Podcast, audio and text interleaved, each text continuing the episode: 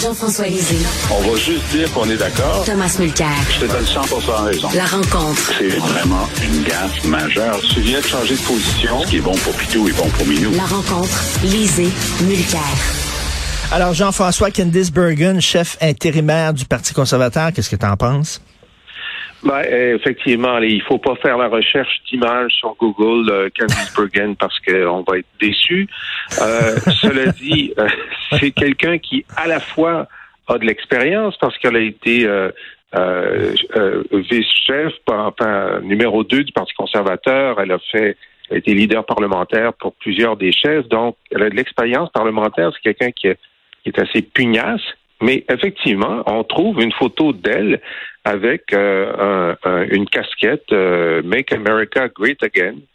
Et euh, donc, sur un certain nombre de sujets, dont l'appui aux camionneurs, c'est une position qui est très qui est très ferme et qui qui est pas au diapason, disons, de des centristes que les conservateurs doivent aller chercher s'ils veulent un jour revenir au pouvoir. Alors, c'est une indication. il y avait plusieurs choix possibles comme comme leader intérimaire au sein du caucus. Euh, elle s'est imposée assez facilement d'après ce qu'on comprend, et donc c'est une indication que même au sein du caucus, il y a euh, une, une forte proportion de, de membres euh, de, députés conservateurs qui sont qui sont assez alignés sur des positions qui sont éloignées du, du centre de gravité politique au Canada. Tom, Mais vous avez bien fait de, vous arrêter sur euh, le chapeau MAGA. Euh, ça, en dit très long. Je connais bien euh, Candice Bergen. C'est une femme effectivement d'expérience parlementaire aguerrie. Mais je vais vous raconter une anecdote. On, on, regarde justement cette tendance vers les républicains américains. Moi, je m'apprêtais à partir sur un, voyage officiel avec d'autres parlementaires. On était euh, dans une salle au Parlement, puis tout d'un coup, bon, il y avait du français et de l'anglais, puis elle dit, ben écoutez, euh, c'est pas la peine de faire du français parce que tous les francophones parlent anglais. ça en dit long. On, lors du voyage, on était en Uruguay et la personne responsable de nous expliquer un système très intéressant de, de zone hors taxe, il s'assoit, il commence, il dit bonjour en espagnol, il commence en anglais. Puis il regarde, il dit, par ailleurs, j'ai étudié à la Sorbonne, je parle couramment le français, donc euh, je prendrai aussi vos questions en français. Et la même Candice Bergen est intervenue pour dire, bon, vous savez, hein, uh, all of the uh, French ones understand English, so let's just do everything in English. ça en dit long sur sa compréhension de son pays. Et hmm. elle est du Manitoba, et puisque j'ai travaillé au Manitoba pendant quelques années, en fait, euh, responsable de la traduction des lois après une série de décisions de la Cour suprême, le gouvernement conservateur de Sterling Lyon d'alors avait refusé d'obtempérer un premier jugement de la Cour suprême disant qu'il le considérait directive et pas euh, obligatoire. Ça, c'était son argument. Et elle, elle émane de, cette pensée-là mhm. conservatrice au Manitoba. Donc, je pense pas que les députés québécois vont être très bien servis. Puis, il reste à voir si quelqu'un de la trempe de Gérard Deltel ou d'Alain Reyes va avoir le courage et l'appui de se présenter dans ce qui s'annonce une course à la chefferie, parce que ça fait longtemps qu'on n'a pas vu un, Québécois se présenter. En fait, Maxime Bernier, puis on, a vu ce que ça leur, ça leur a donné comme cadeau après. Peut-être des gens un peu plus raisonnés, raisonnables. Tom Deltel a dit non déjà, mais euh, Candice Bergen, est-ce qu'elle parle ou comprend le français? À ma connaissance, pas un, mot, pas un mot, à ma connaissance. Ah oui. Et, d'ailleurs, Tom, ça nous amène, c'était aujourd'hui que le gouvernement Trudeau devait présenter sa loi euh, sur les langues officielles. Finalement, il y a eu un jugement de la Cour suprême, là, puis la Cour supérieure, puis ils, ont dû euh, ramener ça un peu plus tard, reporter ça plus tard. Mais qu'est-ce que tu en penses? Ben, je l'avais collé. Hein. Euh, on en a parlé à deux reprises, à, à, à nous trois. J'aurais dû parier là-dessus avec les euh, mais ça, ça, ben, pas parié, moi. J'aurais euh, partagé ton scepticisme. écoute, il y a quand même des choses qu'on acquiert quand on est en politique depuis longtemps et, et qu'on a passé beaucoup de temps là-dedans. Un, c'est un très fin radar pour le bullshit. Alors, quand Trudeau a présenté son projet de loi, avec Mélanie Joly, moi j'ai applaudi. Je trouvais ça courageux, gutsy. Beaucoup de gens, beaucoup d'amis et collègues dans la communauté anglophone étaient fâchés avec moi de l'appuyer parce que ça rompait avec une tradition dure depuis 50 ans, on disait qu'il y a deux minorités linguistiques au Canada. Les francophones au Québec et les anglophones au Québec. Mélanie Joly a dit qu'on arrête là. Il y a une minorité hmm. linguistique sur nos deux langues officielles dans le pays. Il y a une minorité linguistique, c'est une évidence. C'est le français, puis c'est le français qui a besoin d'être soutenu. Bon, mm.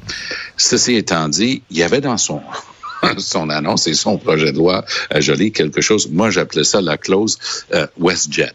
Alors, pour les gens qui ne le connaissent pas, WestJet, c'est une compagnie aérienne surtout basée dans l'Ouest, mais qui fait un peu tout le Canada, y compris Montréal un peu. Et à bord, il n'y a rien en, français dans le service euh, des, gens qui se promènent parce que c'est juste Air Canada qui est astreint à la loi sur les langues officielles. Ça faisait partie du deal lorsque le gouvernement les a aidés pour une énième fois. Moi, j'ai un souvenir tant qu'à dans l'anecdote, j'étais sur un vol de porteur. Il y avait une madame d'un certain âge devant moi seule qui pose une question en français. La madame lui répond en anglais, mais la, la vieille dame n'avait pas compris. Moi, je l'ai aidé, j'ai traduit, mais je suis allé voir euh, l'agente de bord qui était super gentille. Je dis, il y a vraiment personne qui peut parler un mot de français? Elle me dit, monsieur, j'ai fait mon cours d'immersion, je parle français. Mais sur Porter, on nous demande de ne jamais parler français parce qu'on ne veut pas avoir la même obligation qu'en Canada. J'ai répété cette anecdote en commission parlementaire devant le président de Porter et ils n'ont pas essayé de nier. Donc, Porter, hmm. WestJet, hmm. Sunwing auraient l'obligation d'inclure le français. Est-ce que vous pensez qu'à la lumière de Michael Rousseau, le fédéral, Trudeau, Madame Petitpas vont essayer vraiment d'imposer le bilinguisme? Jamais. Et c'est pour ça que c'est jamais. Leur excuse est ridicule. Ils disent que c'est à cause d'une décision de la Cour fédérale en Colombie-Britannique pour le bilinguisme là-bas. C'est une histoire de gauche. Jean-François, Jean-François, euh, on a vu euh, le ministre de l'immigration faire un point de presse important de 15 minutes en, anglais seulement. Ben oui. Oui, oui, ben oui, ben ce n'est pas une, obligation d'être bilingue pour être ministre du gouvernement, d'un gouvernement quel qu'il soit. Je veux dire, il y en a du Canada. Il y en a qui le sont, il y en a qui ne le sont pas. Et euh, pour le poste, euh, évidemment, de, de, de responsable des langues officielles, euh, généralement, on choisit quelqu'un qui parle aussi le français ou qui vient du Québec. Mais pour l'immigration, c'est arrivé assez régulièrement que ce soit un unilingue anglophone. Et là, la, la, la situation, le caractère aggravant, c'est que en ce moment, il y a, pour utiliser un terme à la mode que tu aimes beaucoup, Richard, un genre de discrimination systémique euh, sur euh, les, les, candidats francophones à l'immigration au Canada. Et, et, aux affaires globales, et aux, affaires étrangères aussi, ça a été prouvé. Aux affaires étrangères, bonne chance ça, tu parles de la, ouais, tu parles de la nomination des, des ambassadeurs ou des ou, des gens à la direction les cadres, Canada. Les cadres, Mais moi, je te cadres. Parle, oui, les cadres. Mais moi, je te parle de, de, du choix des, euh, des étudiants étrangers, par exemple. Ah, Il y a des, des milliers d'étudiants étrangers africains francophones qui ont été euh, approuvés par des universités ou des cégeps au Québec qui n'obtiennent pas euh, leur visa de d'immigration au Canada. Alors, est-ce qu'on peut penser qu'un ministre unilingue anglophone est vraiment euh, très très choqué par ça? Ça n'a pas l'air. Mais il y a une tradition que lorsqu'on a quelqu'un d'unilingue, parce que Jean-François a raison, et euh, Madame Leboutier euh, parle pas beaucoup euh, anglais, et, donc euh, il n'était pas obligé d'être exclu juste parce que tu es unilingue francophone ou anglophone. Mais ce qui était choquant dans le, le cas du ministre Fraser de, de la Nouvelle-Écosse, c'est qu'effectivement, c'était 15 minutes de conférence de presse sur un sujet super important, pas capable de prendre une question, puis il n'a pas de bras droit. Normalement, tu, tu nommes un adjoint parlementaire, machin truc, qui peut assister à la conférence de presse et donner des réponses. Donc ça, c'est le même Justin Trudeau, rappelons-le, qui a pété une coche avec Michael Rousseau hmm. pour son discours unilingue anglais, mais lui, il nous garoche ben un ministre unilingue anglais, ben conférence de presse, sujet d'une très grande importance, aucun effort de respecter la loi sur les langues officielles. ça aussi, c'est une raison. le ministre de l'immigration, le, ministre de l'immigration, tu imagines l'image qu'on envoie aux gens qui veulent émigrer ici au Canada, c'est-à-dire que c'est en anglais que ça se passe. Ben, c'est ça, le message effectivement qui est véhiculé. Oui. Ou comme dirait Michael Rousseau, uh, I lived 13 years in Montreal and never had to speak a word of French. It's not a problem. Exactement. Est-ce que vous êtes optimiste pour euh, le siège à Québec? Est-ce que ça va se passer correctement ou ça va chirer comme à Ottawa, Jean-François? Moi, j'ai l'impression que, excuse-moi, je veux juste te répondre, notre police va pas prendre la même stratégie qu'Ottawa. Ils vont pas les laisser rentrer pour dealer avec après. Ils vont les mettre à l'écart, centre d'achat, allez stationner là-bas, vous vous rendrez à pied, mais ils vont pas les laisser euh, assiéger la, la capitale. Jean-François? Oui, ben ça c'est, oui, as raison, c'est un, c'est un, un, gain important. Il n'y aura pas symboliquement de, euh, de camions devant l'Assemblée nationale, devant le Parlement de Québec ou sur la Grande Allée. Ils vont être ailleurs, plus loin. Euh, alors ça c'est très bien parce que si les, les manifestants à pied devant devant le Parlement après un certain temps, ben, on peut les repousser. C'est pas le problème d'essayer de dégager des, camions comme ils font, comme, comme la difficulté qu'ils ont à Ottawa. Maintenant, des organisateurs étaient en train de dire hier, j'ai entendu ça, que écoutez, nous, euh, on va faire une manifestation non seulement pacifique, mais familiale. On va avoir des, jeux gonflables. on veut que ça soit très festif. Ben, et, si c'est ça, très bien. Ça va être un genre de d'ajout au carnaval.